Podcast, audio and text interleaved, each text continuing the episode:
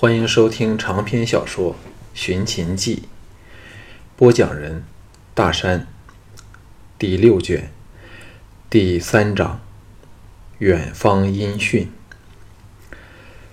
接着的十天，项少龙度过了来到这古国后最悠闲的美好时光。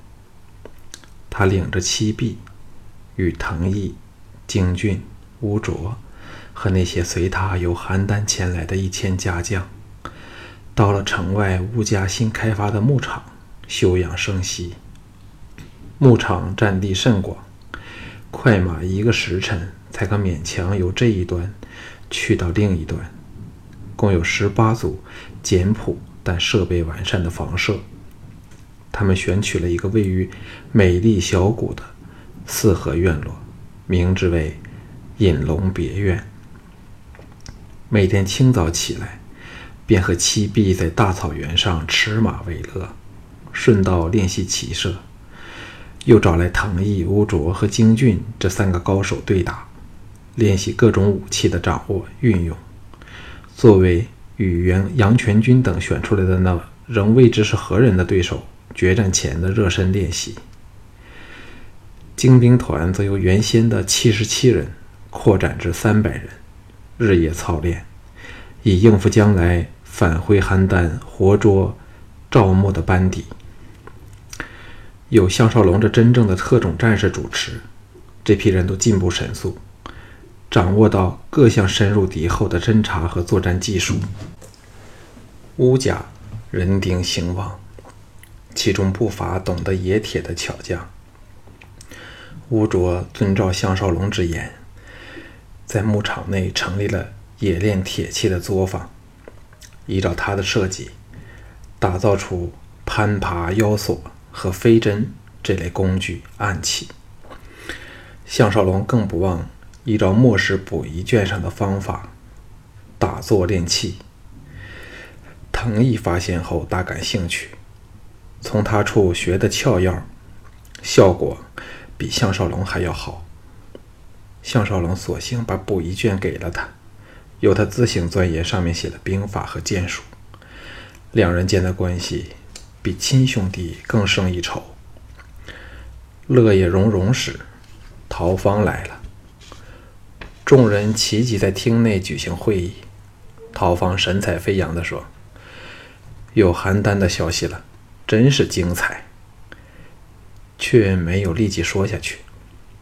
众人见他卖关子，都急得牙痒起来。只有唐毅不为所动，沉着如常。陶芳笑道：“逐件事儿来说吧。今次我们害得最惨的是赵牧。当赵人发现我们那条直通城外的密道，才发觉上了大当，然后就收到了真正的嬴政反抵咸阳的消息。”孝成王气得病了一场，更把赵牧痛骂一场，整整一个月都不肯见他。到现在，关系才改善了一点儿。但赵牧权势已大不如前了，反而那郭开不知说了什么谎话，竟骗得孝成王的昏君对他信任大增。项少龙忍不住问道：“赵雅的情况怎样了？”陶芳知他仍没有忘记这善变的美女，叹了一口气说：“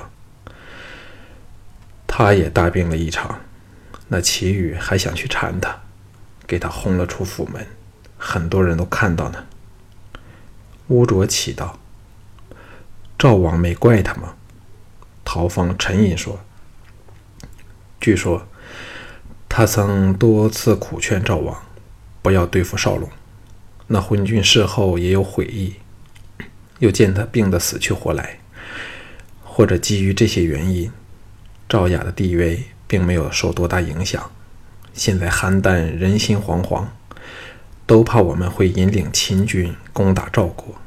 最近，孝成王派出使节，希望能联络各国，以应付秦人的入侵，真是大快人心了。唐毅说。那贾嬴政的命运又如何了？陶王陶放摇头叹道：“被赵默处死了，他满肚子气，唯有拿着无辜的可怜虫发泄。项少龙心中颇感不忍，不过这是没有法子的事儿。陶芳忽然伸手按着项少龙肩头，沉声说：“告诉你一件事，但千万不要动气。”项少龙一震：“什么事？”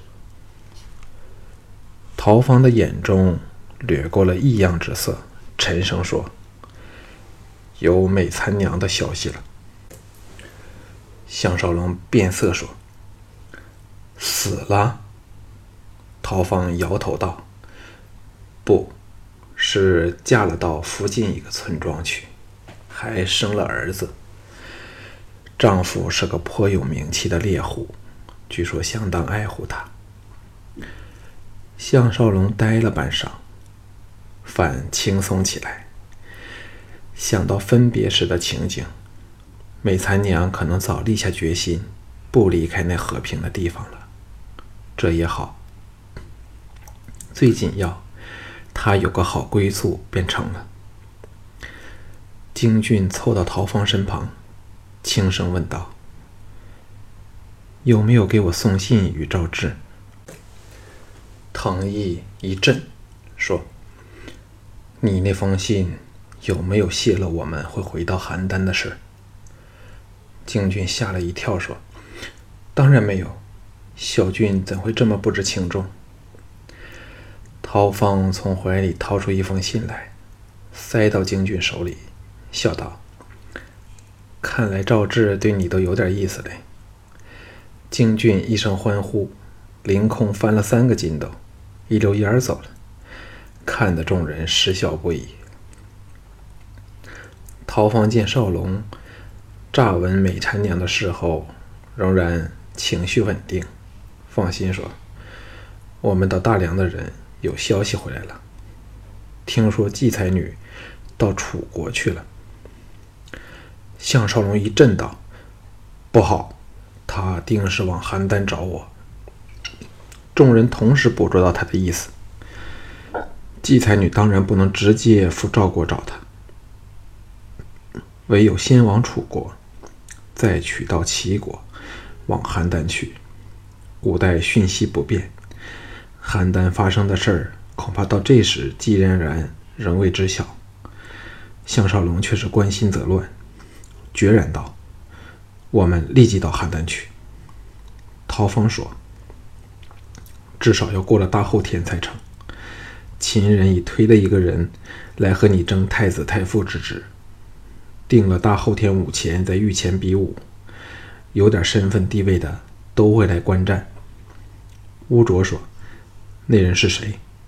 陶芳应道：“好像是叫王翦吧。”项少龙大感错愕，心想：又会这么巧的？项少龙在离农庄别院不远的小瀑布旁独坐沉思。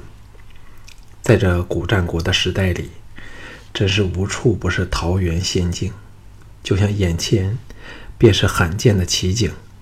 谷内秀峰罗列，万象纷陈，奇巧怪石，碧水流经其间，飞瀑彩池，随缘天成，水动石变间，在阳光下。百彩交织，使人怎么看都不感到厌厌倦。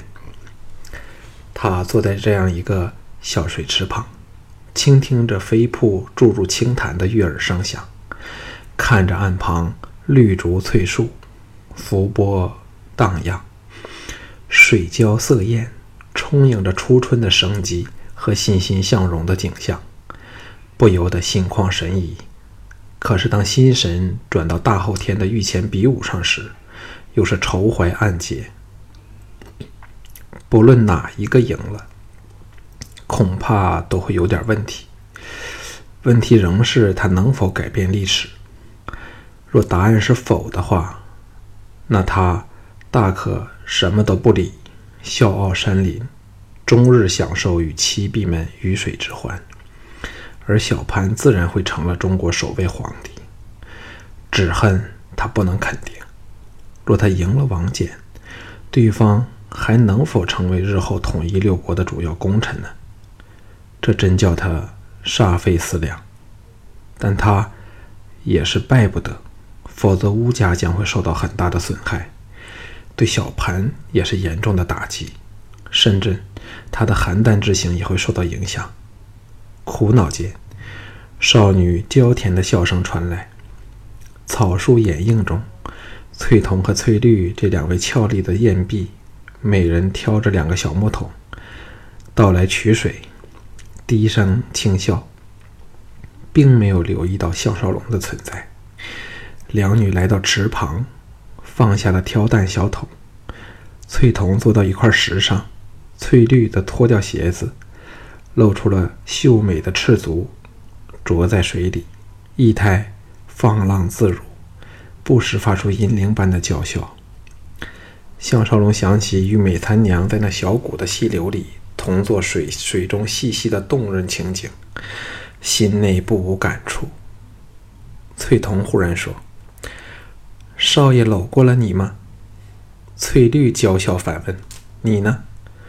翠桐霞声玉颊，点了点头，有点苦恼地说：“哎。”只是轻轻地环了人家的腰，闻闻脸蛋儿便算了。翠绿笑道：“小丫头，春心动了。”翠桐气道：“你比我好得了多少？昨晚梦中都在唤少爷。”看到两女的娇态，愁思难解的项少龙不由得怦然心动，由藏身处站了起来。两女忽觉有人，别过头来。见是项少龙，先是吃了一惊，然后是脸红耳赤，羞得不知钻到哪里才好。项少龙怕他们不胜娇羞，急急溜掉，迅速的移到两人间，分别抓起两个柔软的小手。两女魂体发软，挨在石上池旁不肯起来，额头差点藏在酥胸里。项少龙看得欲念大作。笑道：“不肯走吗？那我们就在这池内合体交欢好了。”两女大骇，齐叫道：“不会给人看见的。”项少龙威胁道：“想不给人看到吗？乖乖的随我去吧。”两女无奈的站了起来，既羞又喜。项少龙拉着两女，沿溪踏着高低起伏的怪石往上攀去。不一会儿，来到了最高一层的小水池，刚好可做俯瞰，尽收谷地的美景。卓两女和他并肩坐下，搂着他们相肩，共赏着胜似人间仙境的乐土。两女情不自禁地靠入他怀里，芳香沁人。文明究竟是好事还是坏事呢？两千多年后的科技。肯定是人类作茧自缚，不住的去破坏着美丽的大自然。任何人若能像他般来到这古时代里，都要为大自然一日的面目全非心生感慨。翠桐低声说：“少爷刚才是否一直在那里坐着？”项少龙促狭的说：“我睡着了，听不到什么轻轻搂抱、亲亲面。”面脸蛋儿，又会有人昨夜发梦呓语那类的说话。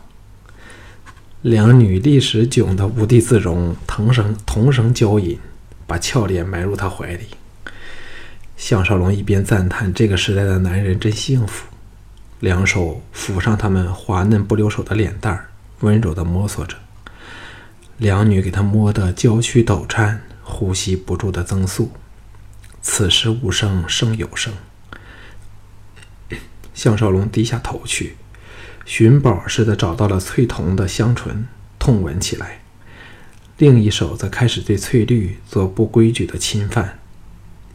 翠绿哪看他哪看他熟练的抚弄和挑逗，呻吟抗议道：“少爷啊！”这时，太阳开始往西山落下去，刚好一道白云横过天际。赤阳化作一团艳红，像个大火球般悬在远空。向少龙离开了翠桐的香唇，这动了春心的美丽少女嘤嘤一声，反身紧搂着他强壮的腰肢。他低头向被他爱抚的耳根都红透了的翠绿。这可人儿正偷眼瞧他，见他目光射来，羞得差点要死。那动人的模样，看得项少龙忍无可忍，笑道：“以草为榻，以天为被，两位大姐反对吗？”两女娇吟不休，哪还懂得说话？那一晚，项少龙纵情欢乐，可是。即使在销魂蚀骨的时候，他的脑海仍不住闪过季嫣然、美残娘，甚至赵雅的倩影。众女知他赵国之行迫在眉睫，神伤魂断下，分外对他痴缠，难舍难离。光阴在这种情况下特别溜得快，两天后。他们离开了这美丽的小谷，返回咸阳去。除京郡外，藤毅和乌卓都留下，继续操练精兵。才到乌府，乌应元就把他找了去，神色凝重地说：“屠仙调查过那王翦，据说此人不但剑术称冠秦国，最厉害还是骑射的功夫。”可连发三箭，用的更是铁弓铜弦，五百步内人畜难避。想起死鬼连进的剑术，可能仍及不上此人。项少龙不由得头皮发麻，问道：“这人是什么年纪？”吴应元显是为他担心，叹了一口气说：“今年应是二十岁许，听说样子……”颇为斯文秀气，从外表看，谁都不知道他这么厉害。又沉声说：“屠仙查出，杨全军和王和等人早就内定了找他来和你比武，拖了这十多天，是让他利用这段时间加紧操练。那些人不安好心，看准你和妻妾久别重逢，在床地间必有大量的损耗。”真亏他们想得到，现在连吕相都很担心嘞。项少龙记起了昨晚的风流，心生惭愧，同时想到自己是有点轻敌了。吴应元拍拍他肩头说：“尽量养足精神，我会向芳儿解说的了。”项少龙回到隐龙居后，抛开一切，闭入静室，依照末世溥仪的指示，打坐吐纳。不一会儿，物我两忘，精神进入到至静至极的禅境。叩门声把项少龙惊醒过来，项少龙忙走去，把门拉开，露出了吴廷芳凄黄的玉容，颤声说：“小俊给人打伤了，还伤得很厉害呢。”项少龙大吃一惊，忙赶到主宅去。乌应元和陶房全在，还有乌府的两名府医，正为京俊止血和包扎。项少龙挤到京俊旁，吩咐个人退开，才详细的检视他的伤势。他身上至少有七八处剑伤，最要命的是左肋的伤口，差点刺入心脏。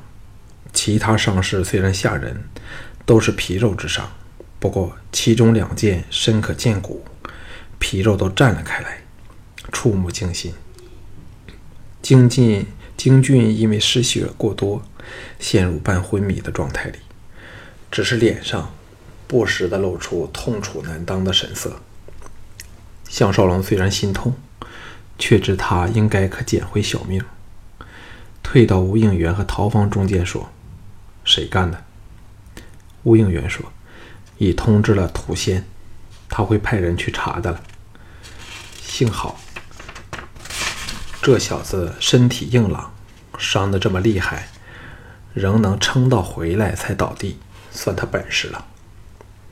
陶芳说：“这些人分明想要他的命。”门卫的声音传来道：“吕相国到。”众人想不到吕父吕不韦会亲来探望，转身迎雅。吕不韦在十多名手下的拥护里大步走来，先细看过京俊的伤势，才和三人到一旁说话，神情肃然说：“这定是杨全军等人的诡计，想借杀死小俊以打击少龙的精神。少龙千万不要上当。”项少龙平静地说：“他们显然低估了小俊的逃生本领。只要小俊醒来，当可知是谁人下手了。”吕不韦道：“无论是谁下手，所有事都等明天与王翦一战后才来和敌人算账。只要少龙夺得太傅之位，本相会全力支持少龙为小俊讨回这笔血账，叫所有人知道。”吕不韦并不是好欺负的。项少龙心情矛盾，他并不想与吕不韦的关系这么密切，但看来情势若以现实的方向发展下去，他迟早会变成吕不韦的一党。这还不是问题，最怕是大家生出了感情，将来可更头痛了。京俊一声呻吟醒了过来，众人围了上去。京俊只看到项少龙一人，愤然叫道：“大哥，他们好狠！”